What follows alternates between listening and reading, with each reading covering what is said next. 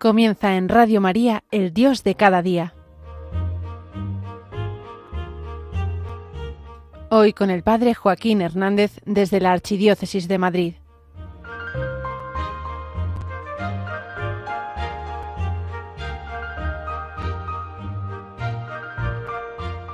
En una ocasión escuché un concepto que me llamó muchísimo la atención, y es que si es cierto que después de la vida viene la muerte, para los cristianos después de la muerte viene la vida.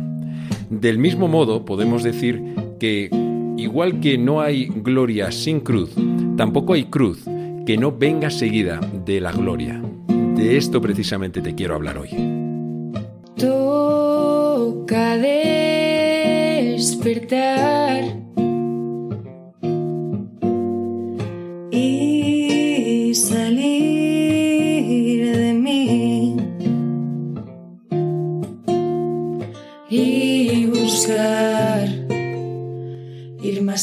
Muy buenos días, yo soy el Padre Joaquín y esto es El Dios de cada día, un programa de Radio María para gente despierta. Y hoy te voy a hablar de temas de fe, espiritualidad y estilo de vida. Bienvenido, bienvenida, estamos en familia.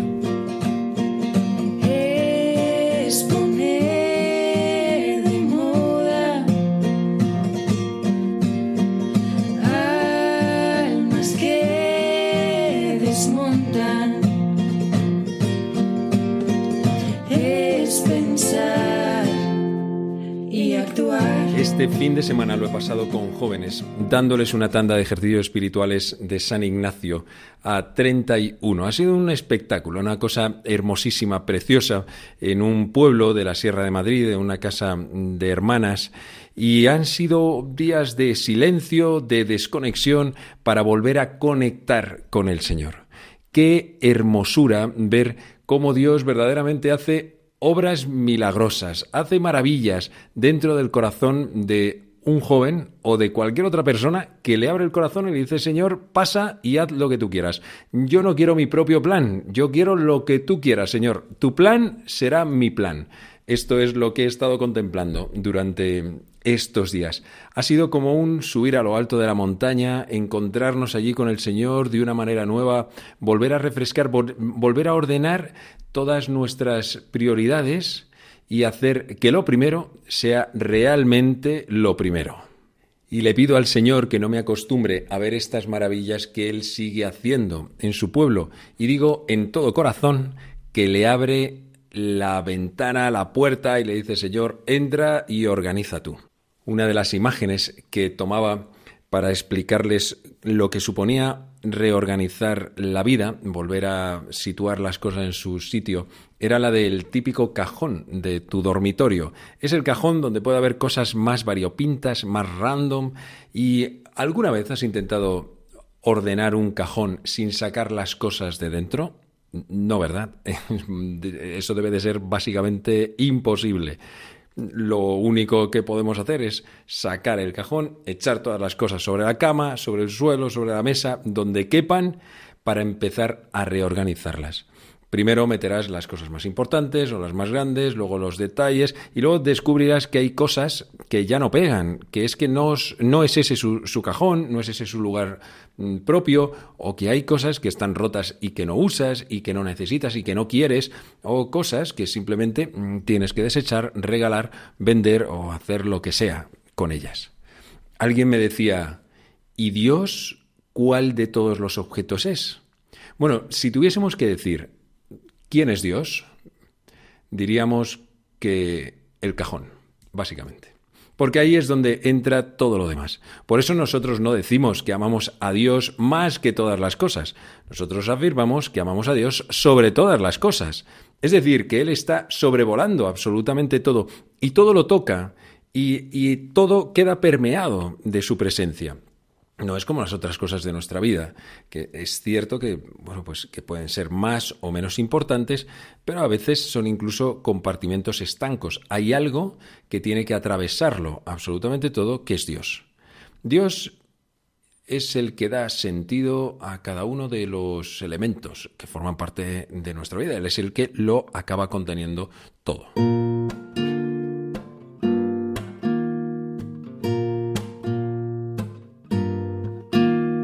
Una de las lecturas con la que nos hemos sentido identificados ha sido con la transfiguración de Jesús en el Monte Tabor. Obviamente, porque es que en realidad es lo que hemos visto. Hemos subido a lo alto del monte, es decir, hemos estado en un lugar apartado donde está Dios, donde Dios habita y hemos visto a Jesús transfigurado. Porque es que realmente hemos tenido momentos muy intensos, muy bonitos de percibir su presencia. Entonces, no era raro que nos sintiésemos identificados con esta lectura que te quiero leer en este momento. Estamos en el capítulo 9 del Evangelio según San Marcos. En aquel tiempo Jesús tomó consigo a Pedro, a Santiago y a Juan, subió aparte con ellos solos a un monte alto, y se transfiguró delante de ellos. Sus vestidos se volvieron de un blanco deslumbrador, como no puede dejarlos ningún batanero del mundo. Se les aparecieron Elías y Moisés conversando con Jesús. Entonces Pedro tomó la palabra y dijo a Jesús, Maestro, qué bueno es que estemos aquí. Vamos a hacer tres tiendas, una para ti, otra para Moisés y otra para Elías. No sabía qué decir, pues estaban asustados. Se formó una nube que los cubrió y salió una voz de, una voz de la nube. Este es mi Hijo, el amado, escuchadlo. De pronto, al mirar alrededor, no vieron a nadie más que a Jesús, solo con ellos. Cuando bajaban del monte, les ordenó que no contasen a nadie lo que habían visto hasta que el Hijo del Hombre resucitara de entre los muertos. Esto se les quedó grabado y discutían qué quería decir aquello de resucitar de entre los muertos.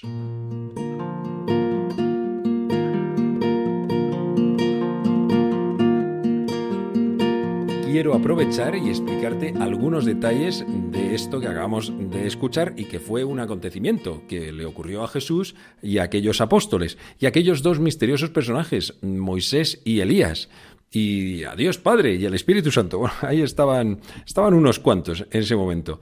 La cosa es que Jesús después de haber anunciado en varias ocasiones que él tendría que ser entregado bueno, ser, ser puesto en la mano de los paganos, eh, juzgado, tendría que morir, padecer. Y todas estas cosas a los apóstoles les descuadraban bastante. Jesús insistía, curiosamente. En, en medio de estos anuncios, Jesús toma a tres de ellos, los tres, podríamos decir, principales de entre los apóstoles, Pedro, Santiago y Juan, con los que él tuvo más confianza, a quienes les reveló cosas que al resto no pudieron ver, o que el resto no pudieron ver. Eh, estos tres, pues bueno, serían luego fundamentales y fundacionales dentro, dentro de la iglesia naciente. Pedro, Santiago y Juan. Mm, por cierto, otro, otro momento en el que los toma a los tres, no es el único, pero así como más importante, sería mm, cuando se los lleva a lo alto de otro monte, el Monte de los Olivos, tiempo después, y allí ya no lo verían transfigurado, sino desfigurado. Verían su rostro desencajado y sudoroso y lleno de sangre, porque Jesús mm, eh, sudó sangre en esa agonía del monte Getsemaní.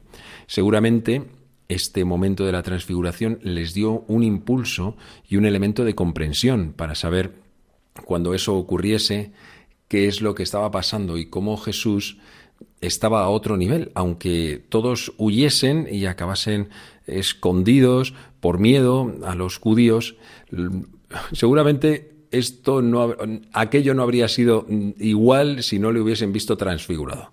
Lo digo porque a veces he pensado, ¿de qué le sirvió? Pero si todos huyeron. Bueno, pues a lo mejor si no hubiesen visto a Jesús en su transfiguración, a lo mejor habría sido peor todavía que, nos conocemos, que, todos hemos tenido un montón de experiencias de Dios y, entonces ¿de qué nos sirve? Podemos mirar atrás y decir, pero ¿a mí de qué me sirve esto? Bueno, vete tú a saber, que a lo mejor sería mucho peor si el Señor hubiese, no nos hubiese dado tanta gracia y tantos regalos. Jesús sube a lo alto del monte con estos tres discípulos maravillosos, allí se pone en oración y se transfigura. ¿Qué es esta transfiguración?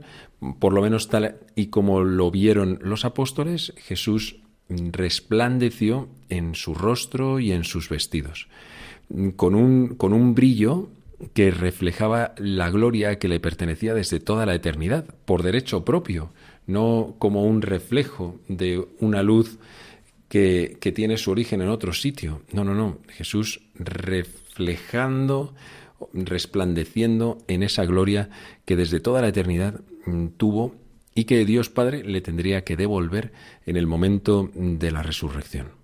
Los apóstoles ven esto, imagínate, debieron de quedar absolutamente abrumados, conmocionados, alucinados, básicamente viendo a Jesús de esa manera.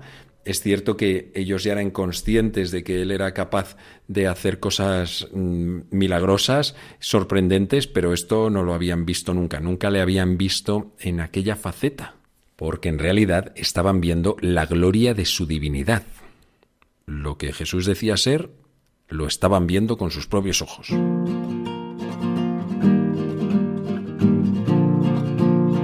En esto aparecen otras dos figuras enigmáticas, Moisés y Elías, dos grandes del Antiguo Testamento. Moisés es el gran liberador del pueblo de Israel, el que lo sacó de la esclavitud de Egipto, el que condujo al pueblo durante 40 años por el desierto, el que le dio todas las leyes. Y Elías es uno de los más grandes profetas. Representa a toda la profecía del Antiguo Testamento. De hecho, al decir Moisés y Elías, estamos diciendo la ley y los profetas, estamos hablando de todo el Antiguo Testamento, que hasta ese momento era la única fuente de revelación. Cuando un judío piadoso de los tiempos de Jesús quería saber cuál era la palabra de Dios, tenía que acudir a la ley y los profetas, a esos libros. El caso es que están dialogando con Jesús y se oye una voz del cielo que dice, Este es mi Hijo, escuchadlo. Jesús aparece como el nuevo interlocutor. Nosotros ya no vamos directamente a Moisés y Elías, sino que a quien tenemos que escuchar es a Jesús. Y esto es lo que nos ocurre a nosotros, los católicos. ¿Cómo vamos nosotros al Antiguo Testamento? ¿De qué manera nos relacionamos con él? El único modo es bajo la luz de Jesucristo y de todo su misterio pascual. Es decir, que la clave de comprensión del Antiguo Testamento es toda la obra maravillosa de Jesús.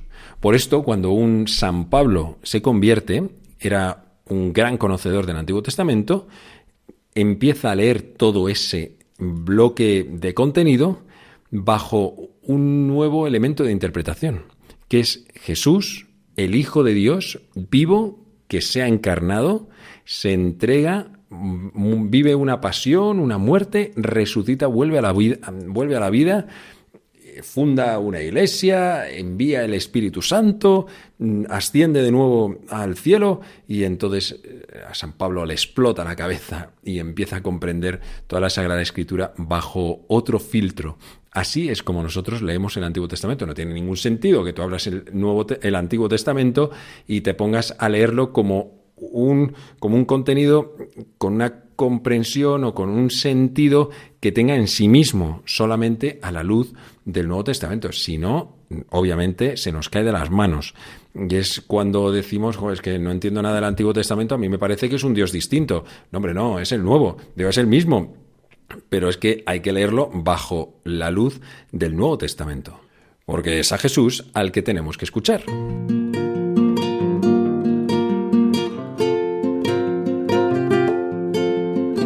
Otro detalle de esa voz. Este es mi hijo. Yo alguna vez he pensado que aquel acontecimiento debió de tener también una repercusión espiritual para el propio Jesús. Jesús se está encaminando en ese momento hacia Jerusalén. Esto significa que camina hacia la cruz. Escuchar de los mismos, iba a decir de los mismos labios, no sé si se puede decir esto exactamente, pero escuchar de Dios Padre, su Padre, esa palabra de afirmación, tú eres mi hijo, estoy convencido de que para Jesús supuso un impulso, una confirmación de que estaba haciendo bien las cosas. De la misma manera que en la cruz, cuando siente que Dios su Padre se ha escondido, aunque él sepa que no, pero así lo siente y eso le hace sufrir, le hace, le hace que, que pueda estar triste o más débil, de esa misma manera, este tú eres mi hijo, para él sería un impulso, igual que lo ha sido para muchos de nosotros cuando hemos encontrado una palabra de afirmación, una persona que para nosotros era decisiva. En otro momento Jesús le diría, Padre, glorifícame con aquella gloria que compartía contigo antes de que el mundo existiera.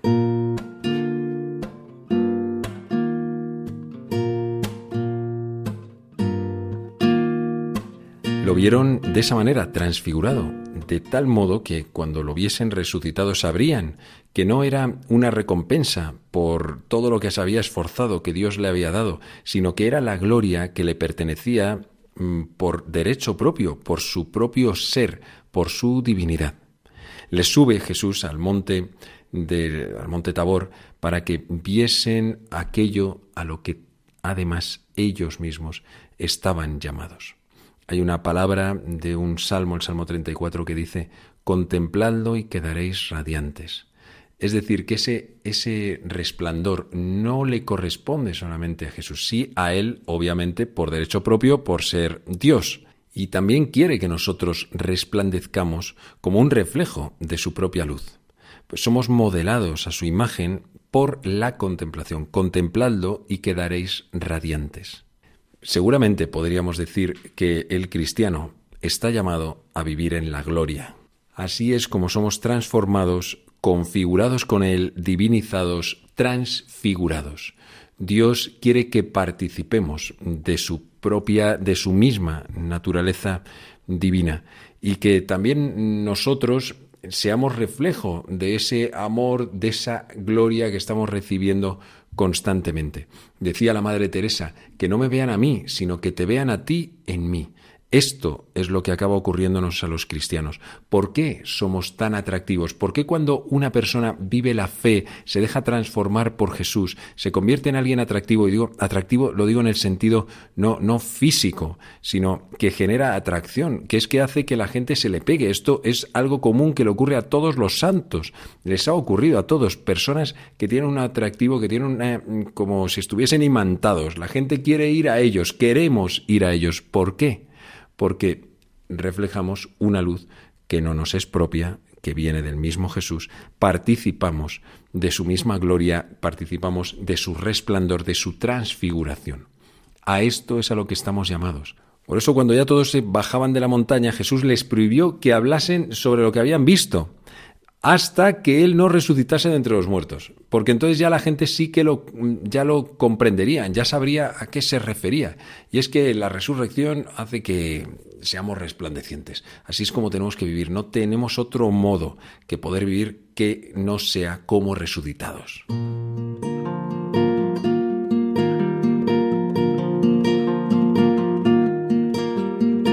Esto hace que también nosotros podamos contemplar la pasión con una mirada de fe, con una mirada de esperanza, porque hemos visto su gloria. ¿No has podido ver tú el paso de Dios en numerosas ocasiones por tu vida?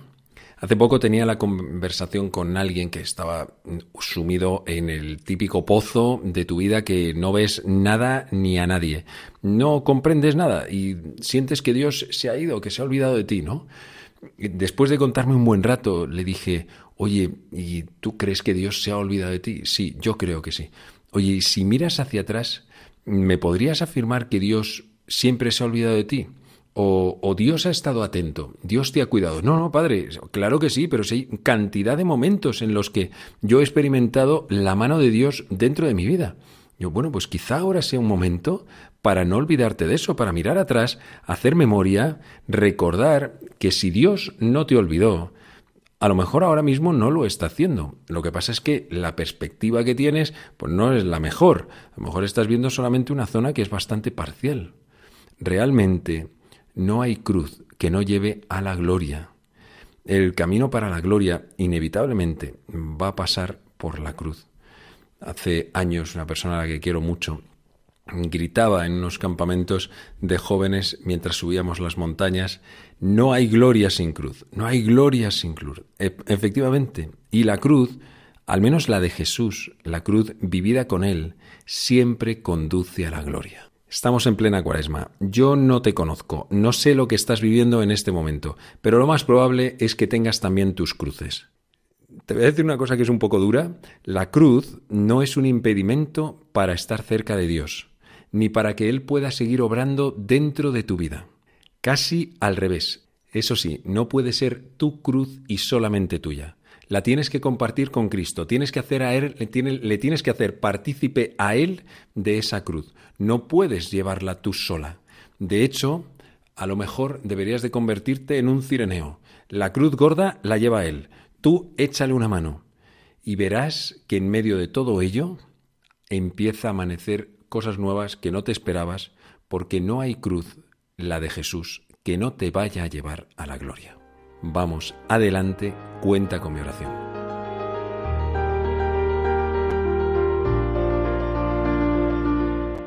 Así finaliza en Radio María El Dios de cada día. Hoy nos ha acompañado desde la Archidiócesis de Madrid el Padre Joaquín Hernández.